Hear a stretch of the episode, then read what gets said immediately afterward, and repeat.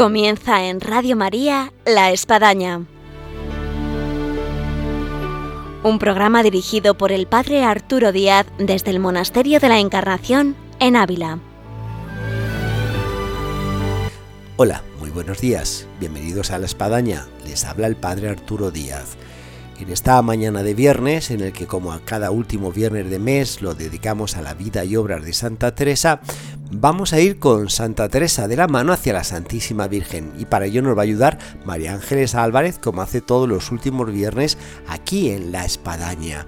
Y además queremos dar todo un apoyo a lo que supone la campaña que Radio María realiza durante todo el mes de mayo para el sostenimiento de la radio, para sus proyectos, para poder seguir creciendo, para poder seguir llegando eh, a muchos hogares, a muchas personas, a muchas almas a través de las emisoras de Radio María. Y para esto vamos a comenzar el programa del día de hoy con Yolanda, que nos viene a recordar esta campaña de la Radio María en este mes de mayo. Y ahora comenzamos. Bienvenidos a la espadaña.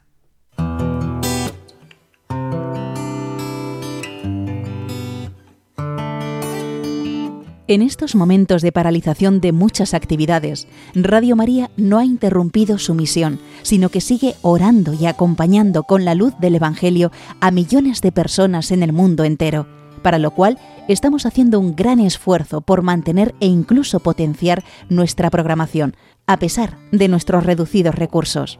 Por ello, os pedimos más que nunca oraciones por el personal y voluntarios de Radio María para que la Virgen proteja su radio y podamos seguir realizando nuestra labor. Por otro lado, dado que Radio María no tiene más ingresos que los donativos de sus oyentes, a pesar de las dificultades de muchos en estos momentos de crisis, confiamos en que quien tiene más posibilidades supla con una aportación más generosa lo que otros no pueden dar ahora. Así, entre todos, con donativos pequeños o mayores, Radio María podrá seguir avanzando en España y, a ser posible, ayudando también a otras Radio María de países más necesitados.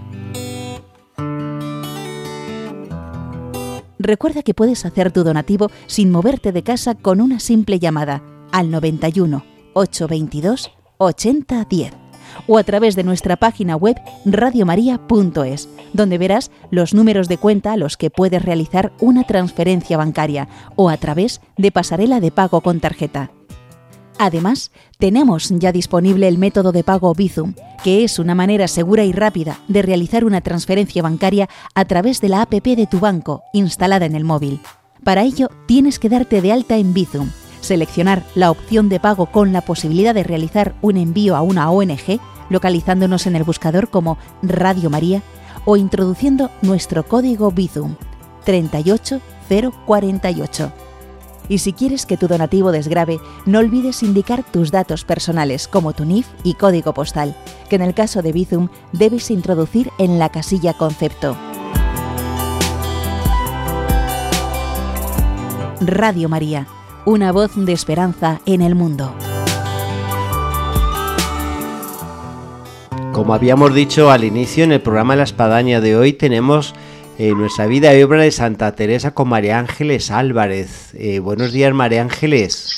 Buenos días, Padre, y un saludo cariñoso para todos los oyentes. Aquí en Ávila seguimos en la fase 1, así que difícilmente nos podemos juntar de alguna manera y a Dios gracias está supliendo la línea telefónica para poder realizar los programas que estamos llevando a cabo. Pero para poder por lo menos comunicarnos, estupendo. Le comentaba a María Ángeles en la prueba de sonido antes de entrar aquí en la emisión de que parece como que estamos de vuelta otra vez juntos aquí en el estudio, pero nos separa la la, distancia, pero la vía telefónica, el espíritu y la radio María nos une ahora. Estamos con todos ustedes. Sí, pues María Ángeles, habíamos comentado al inicio de la introducción de que esta, este programa de, de Vida y Obra Santa Teresa iba a comportar algo muy adecuado a este mes de mayo, mes de la Virgen, porque íbamos a tratar precisamente Santa Teresa eh, y la Santísima Virgen, que tiene mucho que ver en la vida de Santa Teresa. Sí, porque este mes de mayo es el mes de la Virgen María y la santa, todo su pensamiento y su espiritualidad, su vida entera, estuvo bajo el amparo de, la Virgen. Eh, y por tanto vamos a analizar este aspecto tan importante eh, de la vida de la santa y de todo lo que nos ha dejado. Sí, y que va a ayudar mucho a los oyentes en lo que viene a significar la vivencia de este mes tan propio de María. Eh, vamos a empezar, os voy a leer un, texto del libro de las moradas del, tercer, de la tercera morada, en la que la propia santa nos va a, explicar eh, qué es para ella eh, la Virgen María y cómo está en el centro de toda su espiritualidad y de toda su familia. Dice así, y vosotras, hijas mías, alabadle, que lo sois de esta señora verdaderamente y así no tenéis para qué os afrentar de que yo sea ruin, pues tenéis tan buena madre. Imitadla y considerad que tal debe ser la grandeza de esta señora y el bien de tenerla por patrona. Bueno, es una. Es un ¿Qué, número de las moradas, María Ángeles? Porque siempre luego hay alguien que va buscando y dice, ¿dónde te había hecho eso, María Ángeles? En las terceras moradas, en el capítulo primero, tres. Bueno, pues ahí tenemos. Tercera morada, capítulo tercero, primero. Muy bien. Nos viene a decir la Santa aquí algo muy importante, ¿no? Que la Virgen María, a la que ella llama Señora, es una de las maneras en las que ella se refiere a la Virgen de manera más, más frecuente, ¿no? Sí. Que, que realmente es una buena madre. Pues tenéis tan buena madre y, dice, imitadla y considerad la grandeza de esta señora. Es decir, imitarla significa mirarla, ver cómo se comporta, cómo se comportaba y ver cómo vosotros, vuestra vida, puede estar un poco en imitarla también, es decir, en seguir en esta, en esta vía que ella nos marca con, con toda su presencia. Y dice además, que ella realmente es la, verdadera madre del Carmelo teresiano algo que hemos ido viendo a lo largo de su vida y que ella lo tenía completamente marcado. Es que aunque, dice ella con su humildad, ¿no? aunque yo sea ruin, ¿no? pero tenéis a esta, a esta virgen, a esta madre, y que es a la que realmente hay que eh, imitar. Y dice Teresa, eh, tenemos que llevar el hábito, es decir, tenemos que llevar el vestido de María que es el que llevan sus hijas y sus hijos. Es decir, además del hábito propiamente material, ¿no? Este, esta vestidura de la Virgen María para seguir adelante, para, vivir como ella y para, para considerarla en todo momento. Por tanto, nos recomienda imitarla y considerar su grandeza. Es decir, ver realmente lo que consiste su, su vida y tenerla como patrona y vivir en su casa. Creo que son ideas básicas para entender eh, lo que era la Virgen María para la Santa. Yo creo que es muy puntual, muy concreto y este aspecto que tú resaltas en Santa Teresa de imitar a la Virgen María que ya nos invita a que considerar que el Concilio Vaticano II enfatiza mucho este aspecto, que la verdadera devoción a la Santísima Virgen es la imitación de sus virtudes, como a veces nos podemos quedar a lo mejor en aspectos devocionales, externos, eh, folclóricos, y luego nos falta eso, o sea, la realidad de lo que supone imitarla en cuanto fe, en cuanto humildad, en cuanto generosidad, en cuanto sencillez, en cuantas cosas, que es un mosaico de la Santísima Virgen. Sí, sí, tenemos que, tener esto presente, ¿no? Cuando nos pongamos delante de la Virgen. Sí. La vida de, la santa, como hemos visto en los programas, pues siempre ha girado desde muy pequeña alrededor de la Virgen María. Y cuanto más la leemos, más nos damos cuenta de esto. Padre, mm, ya sabemos que cuando era pequeñita, su madre, doña Beatriz de Ahumada, dice ella que con seis años, em, pues la, eh, la animaba a rezar y a tener devoción a la Virgen. Dice en el libro de la vida, en el capítulo 1, Procuraba soledad para rezar mis devociones, que eran hartas, en especial el rosario, de que mi madre era muy devota y así nos lo hacía serlo. Y es como esta, esta oración en familia, em, que las madres eh, van poco a poco enseñando a los hijos y que al final se constituye casi como su patrimonio eh, espiritual, es mm, decir, algo que está mm. grabado y que cuando alguien se pone a rezar el rosario, bueno, pues además de dirigirse eh, también a la Virgen, pues también uno vuelve la mirada a, esta madre que nos puso a rezar, a estos momentos de oración en familia, ¿no? Y bueno, pues como hemos dicho en nuestros programas, esta reflexión siempre es importante porque marca em, aspectos importantes de la vida de la fe en las familias. Sí, sí, este matrimonio que tú bien dices, María Ángeles, eh, uno lo, palpa. A mí me sucede en el santuario Son Soles, que ahí también estoy. Eh, ¿Cuántas personas vienen? En este caso puedo poner a hombres hechos y derechos y que bueno, vienen hablando de su tiempo de infancia, de su madre, su, de su devoción, de lo que le inculcó, de que le llevó desde niño. Y, es increíble, o sea, cómo puede marcar eso. Yo creo que incluso cuando va avanzando el tiempo la vida, todavía como que te va marcando mucho más. Sí, yo creo que sí. A mí me llama la atención, y ahora tú lo mencionarás en el programa, cómo eh, Santa Teresa ya en una edad de 47 años escribe eh, lo que le supuso la pérdida de su madre y, ese encaje con, la Virgen de la Caridad. Eh, es impresionante cómo te ha pasado tanto tiempo, uno guarda un recuerdo, o sea, tan vivo de lo que supuso ese ofrecimiento ante la Virgen de la Caridad. Sí, sobre todo porque podemos considerar esto, ¿no? Que está diciendo padre, es decir, a una niña que se le muere su madre, siendo ella pequeñita, según ella nos dice el libro de la vida, de 12 años, y cómo ella sabe directamente dónde acudir. Es decir, que tiene otra madre en la tierra. Eso es algo que ella había vivido en estos momentos de oración con su madre, de soledad, como hemos leído antes, y como dice en el libro de la vida también el capítulo 1, como yo comencé a entender lo que había perdido, es decir, a su madre, afligida, fuime a una imagen de Nuestra Señora y supliquéle fuese mi madre con muchas lágrimas. Sí, sí, sí. Aquí me llama la atención, además de esto que acabamos de, comenzar, de comentar antes, de que se fue allí y la cogió como madre, que aunque era la Virgen de la Caridad, eh, la Santa no le pone un nombre concreto, ¿no? Sino que dice la imagen de Nuestra Señora. Es decir, para ella realmente todas las, devociones y advocaciones de la Virgen María nos remiten siempre a la Virgen, ¿no?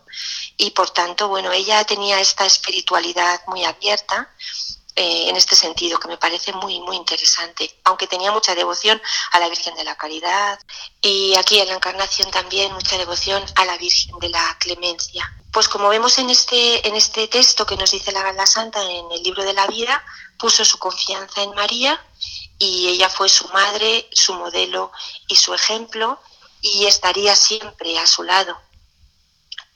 Uno de los motivos que comentan los teresianistas y que nosotros también podemos analizar de por qué la santa entra en la encarnación con 20 años, pues es probablemente también por la influencia de María, ¿no? Porque como sabemos, el Carmelo entero es de María, es una orden con una gran devoción a la Virgen, con una gran devoción al Rosario, y la Santa pues debería de, ver que era algo cercano a lo vivido en su casa, y que por tanto entraba en la casa de su madre.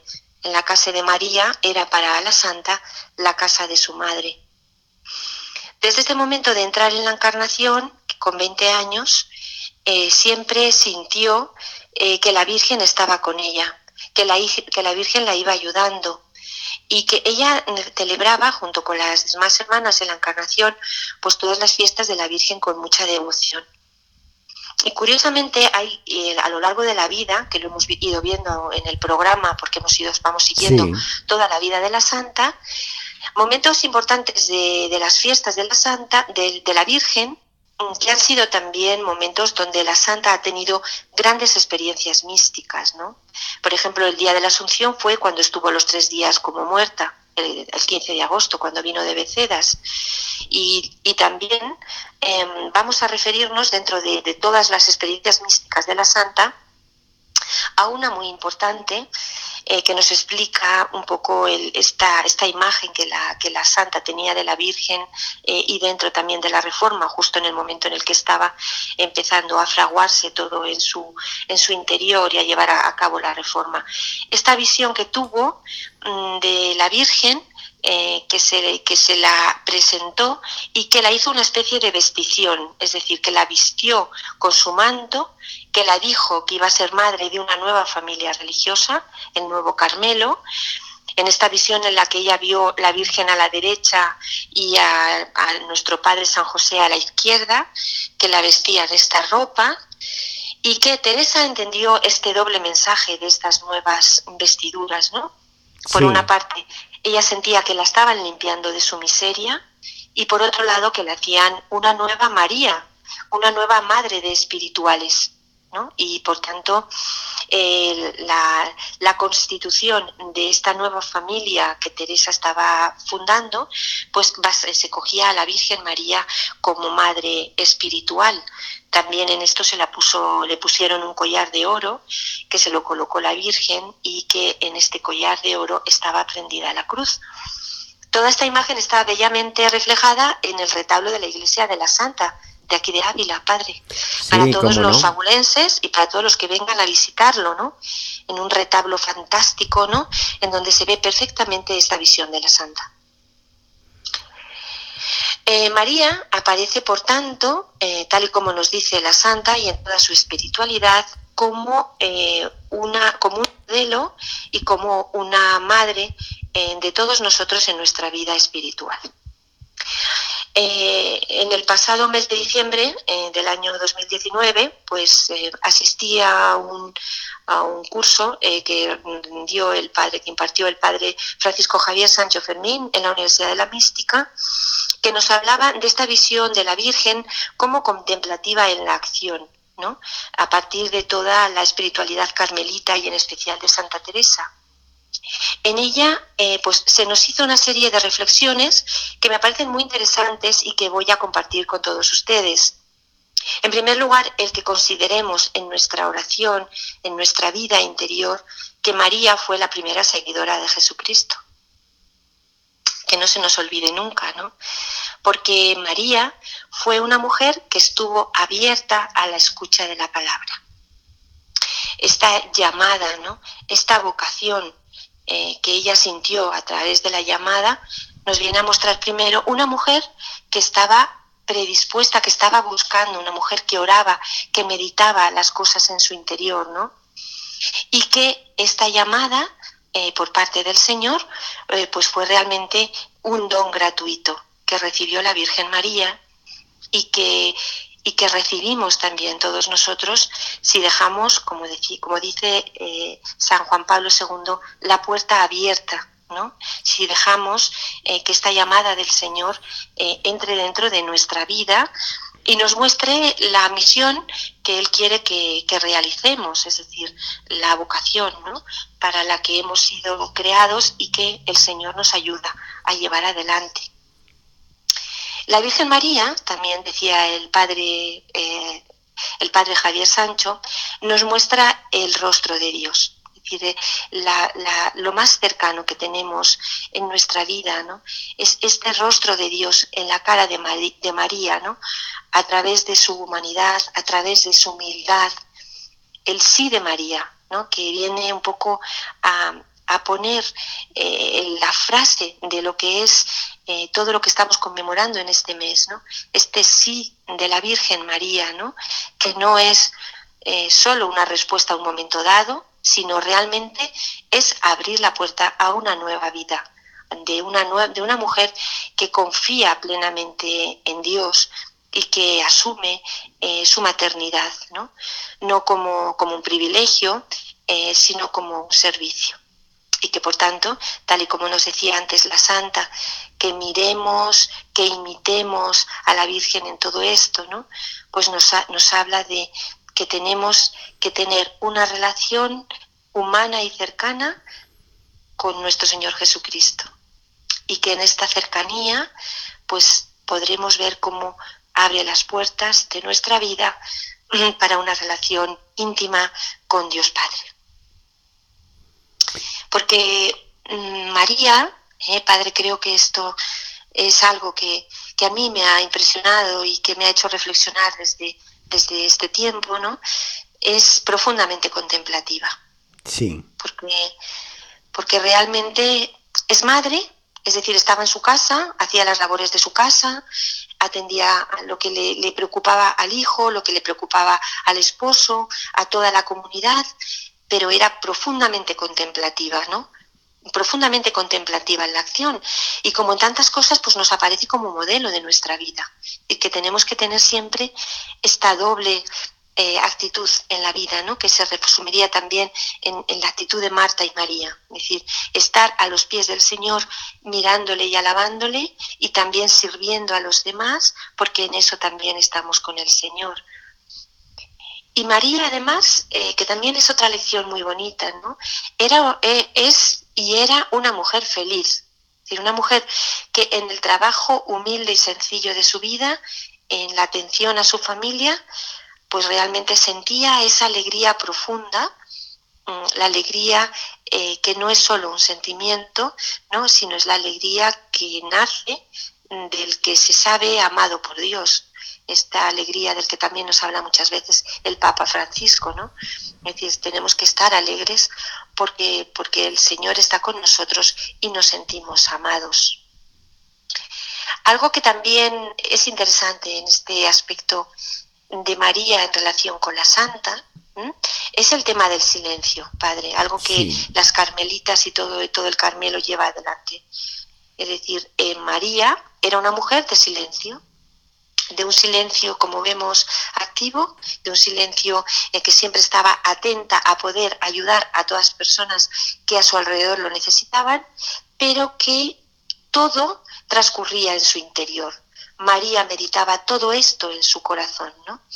nos habla, por tanto, de la necesidad de buscar estos momentos de silencio en nuestra vida y de algo que, que, tenemos que hacer, pese a, bueno, que tenemos horarios complicados, a que eh, muchas veces parece que no tenemos tiempo para esto, es decir, no, necesitamos este silencio eh, para poder seguir en nuestra vida de fe con un poco de sosiego y con un poco de paz y con un poco de calma para poder realmente hacer nuestras las palabras que el Señor nos va poniendo en nuestra alma, ¿no?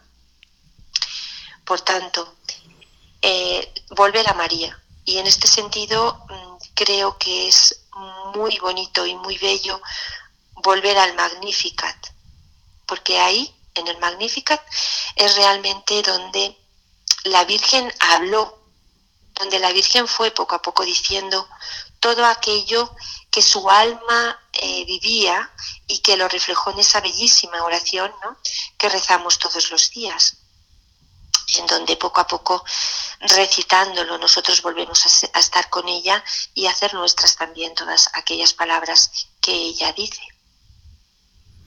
Yo en este recorrido María Ángeles que estamos haciendo de la Santísima Virgen en Santa Teresa, eh, he anotado para que cuando podamos salir más libremente y más si podamos acercarnos a Ávila y la gente que está aquí en Ávila, eh, cuatro lugares que mm, tienen que ver de Santa Teresa con la devoción a, la Santísima Virgen y que de alguna manera tú los has mencionado.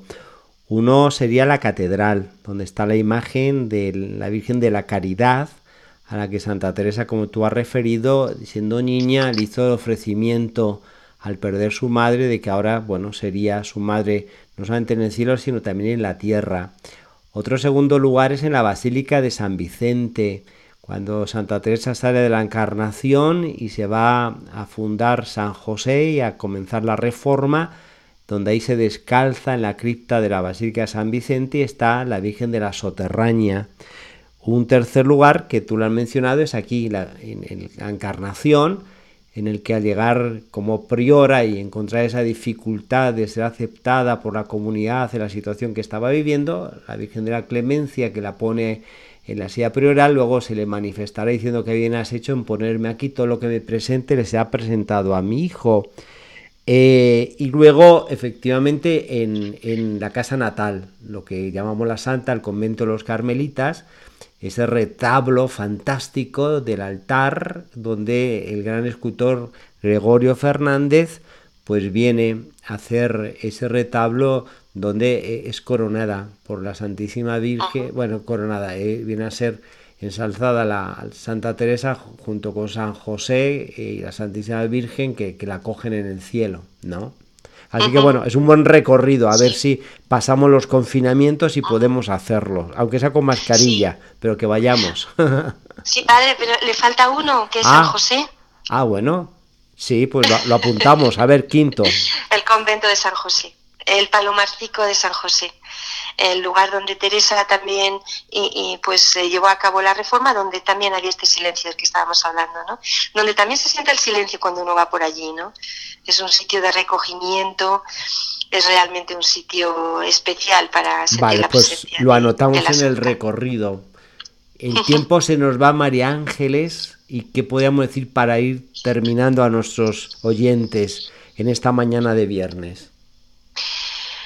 Sencillamente que la Virgen María está con nosotros, que en estos días de Pentecostés, eh, que se acerca Pentecostés, que estamos eh, con el Espíritu Santo, saber que estamos con María, que ella fue la primera que eh, asumió la presencia del Espíritu Santo en su vida, que con ella podemos seguir y comprender nuestra vida y no tener miedo, es decir, que ella es la que realmente nos da esa energía para, para continuar como aquella comunidad de seguidores de Jesús que estaban atemorizados, que se reunían a rezar, que eran gente que no eran eruditos, eran gente sencilla de la calle, que se apiñaron en torno a la Virgen María y que mm, María eh, les, les, les dio la energía y la seguridad de que el Espíritu Santo iba a venir en una segunda vez sobre ellos, como así fue, y que con eso iban a tener energía para llevar adelante toda la obra salvífica del Señor, como Jesucristo había estado predicando a lo largo de toda su vida.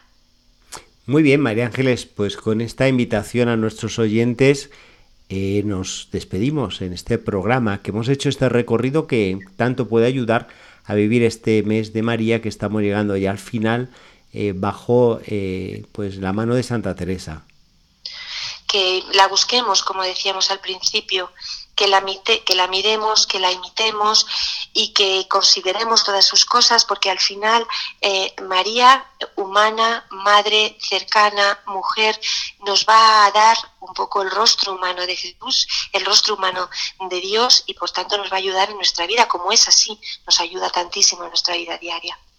Muy bien, María Ángeles, por muchas gracias por atender la llamada, por este eh, programa que hemos tenido vía telefónica y que parece que estamos en el estudio y quedamos emplazados para el último viernes del próximo mes de junio, Dios mediante, donde esperemos estar ya en otras fases. ¿eh? Bueno, pues que la Virgen María y Santa Teresa nos ayude a continuar eh, en esta fase final, ya esperemos que final de este confinamiento y de esta enfermedad, y mucho ánimo y mucho cariño a todos nuestros oyentes. Muchas gracias, María Ángeles. Y llegamos así al término de nuestro programa en el día de hoy, en el que una vez más eh, tenemos muy presentes a todos los fallecidos y a todos los enfermos por el coronavirus eh, nuestra oración a todos aquellos que lo están pasando mal y también pues ofrecerles este programa en el que hemos podido ir de la mano de Santa Teresa hacia la Santísima Virgen que, que tanto nos ampara y que hemos podido sentir tanto su protección y su maternidad. Desde Ávila en el programa de la Espadaña hasta el próximo viernes, Dios mediante, les esperamos.